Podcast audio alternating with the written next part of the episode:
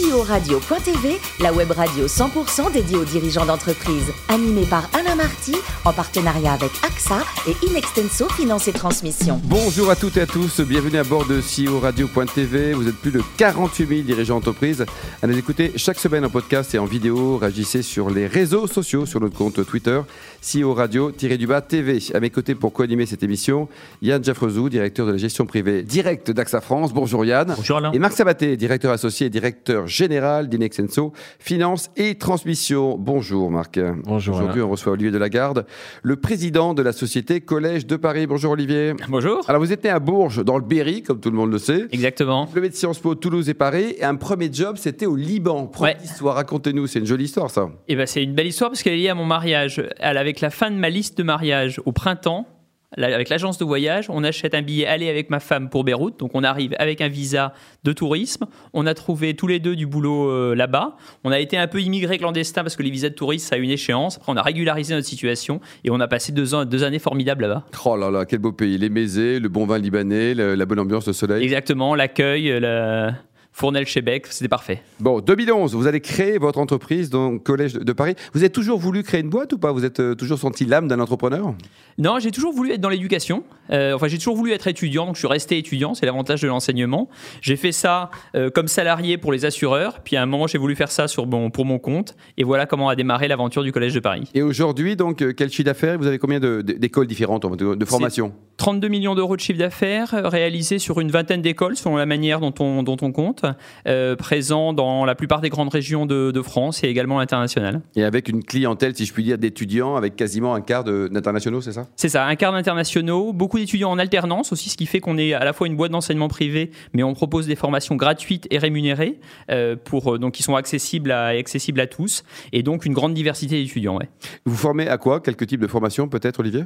Alors, on a des formations en mode, design textile, on a des formations en cuisine avec le lancement du Thierry Marx College avec le chef là qu'on annonce cette, Joli cette semaine. médiatique, là. Oui. Euh, on a des formations en gestion, commerce, marketing, des formations en informatique, des formations dans le domaine médico-social. En fait, le fil conducteur, c'est tous les métiers en tension. Dès qu'il y a un secteur d'activité où on a du mal à recruter, Hop. à ce moment-là, le Collège de Paris peut être présent.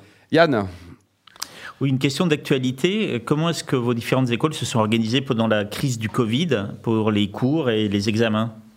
Alors là, c'est l'occasion de faire un grand coup de chapeau aux équipes informatiques. Euh, le président de la République annonce jeudi soir les universités et écoles fermes. Le lundi matin, tous nos cours, tous nos étudiants étaient en formation à distance. Zéro cours reporté, zéro cours annulé. Et le lendemain, toutes les équipes passaient en télétravail et les examens sont également passés à, passés à distance. Belle leçon d'agilité, là. hein Ouais, c'était une sacrée, euh, euh, une sacrée expérience qui nous a donné plein d'idées pour le futur parce qu'on va du coup pouvoir mutualiser des cours, partager des profs, donc ça va être une, euh, ça va être une vraie source de, une vraie source d'innovation.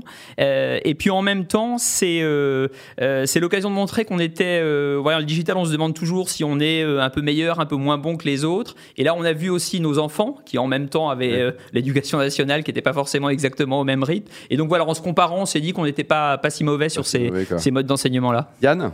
Justement, vous avez une forte ouverture sur l'international avec 25% des étudiants étrangers. Euh, vous en parliez. Est-ce que cette crise va vous amener à, à adapter un peu le, le mode de, de cours avec le digital? Vous avez déjà prévu pour, euh, euh, pour les, les mois qui viennent une, une adaptation? Alors, on a prévu euh, de faire des cours à distance. Pour les étudiants étrangers qui vont probablement regagner la France à la rentrée prochaine un peu de manière décalée, ils vont pouvoir commencer leur formation depuis leur pays d'origine, depuis la Chine, l'Inde, et ensuite nous, euh, nous, rejoindre. Euh, et puis, ça, ça va nous permettre de mobiliser aussi des intervenants internationaux, c'est-à-dire d'utiliser notre réseau pour avoir des profs qui, depuis l'étranger, vont pouvoir donner cours à nos étudiants français. Ah, C'est bien ça. Vous avez une douzaine de bureaux de représentation à l'étranger. Quel est leur rôle exact et comment est-ce que vous vous appuyez sur eux pour euh, développer euh, votre, euh, votre business?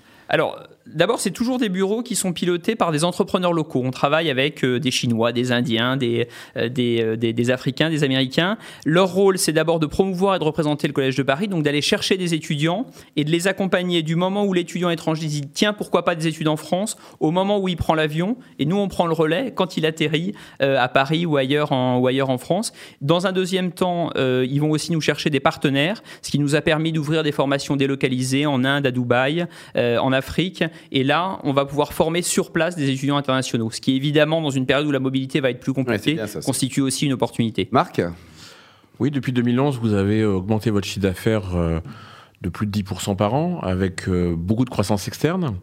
Comment voyez-vous l'évolution de votre marché, alors y compris sur ces, ces métiers en tension? Encore beaucoup de croissance externe, beaucoup de croissance interne. Quel est un peu votre objectif sur les quelques années qui viennent.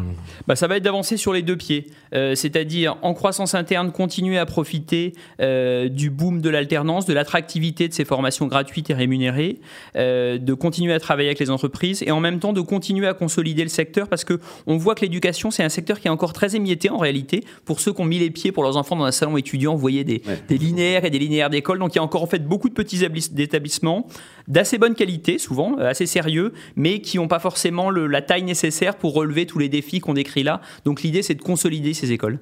Et, dans cette politique de croissance externe, comment euh, la gestion de l'immobilier intervient dans la prise de décision et dans l'intégration? Parce que euh, vous êtes consommateur, vous étiez peut-être consommateur de mètres carrés, peut-être moins demain avec la digitalisation, mais est-ce que l'immobilier c'est un sujet euh, fort et lourd dans la gestion des écoles?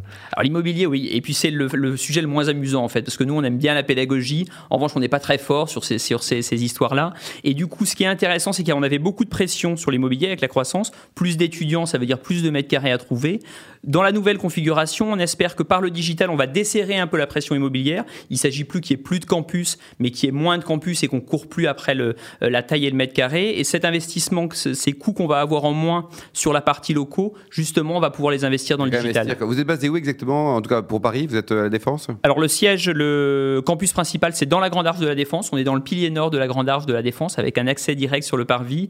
Et on a aussi des locaux rue Montmartre à Paris dans le, dans le premier qui sont nos locaux historiques. Marc oui, donc la formation est toujours un peu au cœur du, débat politique, souvent. Euh, beaucoup d'annonces sur la gratuité, la prise en charge par les États, par l'État, les OPCO du coût de la première année, apprentis, alternants, etc. Pour, euh, pour vous, c'est un, marché euh, nouveau, c'est une opportunité euh, extraordinaire de développement? Ah, Ça, c'est une opportunité pour tout le monde. Les mesures gouvernementales qui ont été prises, concrètement, elles veulent dire que recruter un apprenti jusqu'à Bac plus 3, ça coûte entre 0 et 150 euros par mois. ça veut dire que ça coûte moins cher qu'un stagiaire. Donc là, il faut bien faire passer, relayer le message auprès des chefs d'entreprise. Les apprentis à la, rentrée, c'est de la ressource très accessible, bien qualifiée ou en cours de qualification. Donc c'est le moment d'y aller. Oui, ça va être incontestablement un accélérateur de marché. Et donc ils sont rémunérés par l'État, en, lieu et place de l'entreprise Alors en réalité, ils sont rémunérés par l'entreprise et l'État verse une prime qui vient couvrir une partie de ça. Donc en fait, oui, l'État contribue indirectement à leur rémunération. Et comment, comment vous liez ça aujourd'hui à, on, évoquait le Ségur de la santé là récemment. Euh, il y a pas mal de métiers en tension. On a vu pendant cette crise que beaucoup de métiers étaient difficiles et pas forcément toujours pourvus. Comment vous voyez demain l'évolution de votre offre formation par rapport à ces nouveaux métiers en tension, notamment dans la santé? Bah, Il faut qu'on soit le plus agile possible, c'est-à-dire aller là où il y a de la demande et euh, apporter à ces secteurs notre capacité de recrutement. Aujourd'hui, quand on voit des sociétés euh, qui ont du mal à recruter, on leur dit, nous, on a des solutions, on peut massivement vous aider sur l'ensemble du territoire à recruter. Donc notre métier, c'est d'identifier de plus en plus les sociétés qui ont du mal à trouver des profils et leur dire, nous, on est capable de vous aider. Et donc demain, Olivier, les prochains achats d'écoles, euh, vers quel type de métier, par exemple, de formation? Eh bien par exemple, euh, donc j'ai parlé un peu de la restauration avec le Thierry Marx College. On a, on s'intéresse beaucoup au secteur de la médico-social, secteur sécurité sûreté, euh, la comptabilité. Voilà, tout ça, c'est des métiers qui répondent bien aux critères que j'ai définis. Donc ça vous intéresse quoi Alors côté vin et vie personnelle, vous aimez, euh, vous êtes très chauvin. Hein. vous préférez les vins plutôt blancs du Quincy ou de Sancerre, non? Exactement. Plus c'est près de chez moi, dans le Berry, le sais, et le Quincy c'est tout proche. Un raisonnement mondial et on finit dans le Berry, c'est incroyable. Et pour terminer, il paraît que vous êtes le champion du monde côté cuisine des omelettes. Comment vous les préparez préparez vos omelettes les omelettes, euh, je suis plutôt le champion de la blanquette de veau, à vrai dire. Bah, très bien, euh, blanquette de veau. Alors, comment vous faites? Prenez une blanquette, prenez un veau, comment ça marche? Je prends surtout du temps pour que ça soit vraiment, pour que ça soit vraiment. Les carottes, vos carottes, par exemple, elles viennent d'où vos carottes? Elles viennent du marché, du marché des Batignolles. Du Berry, non, pas du Berry. Non, pas du Berry. Merci beaucoup, Olivier. Merci également à vous, Yann et Marc. Fin de ce numéro de CEO Radio.tv. Retrouvez tous nos podcasts sur notre site et suivez notre activité sur le compte Twitter et LinkedIn. On se retrouve mardi prochain à 10h précise pour une nouvelle émission. L'invité de la semaine de CEO Radio.tv, une production B2B Radio.tv en partenariat avec AXA et Inextenso Finance et Transmission.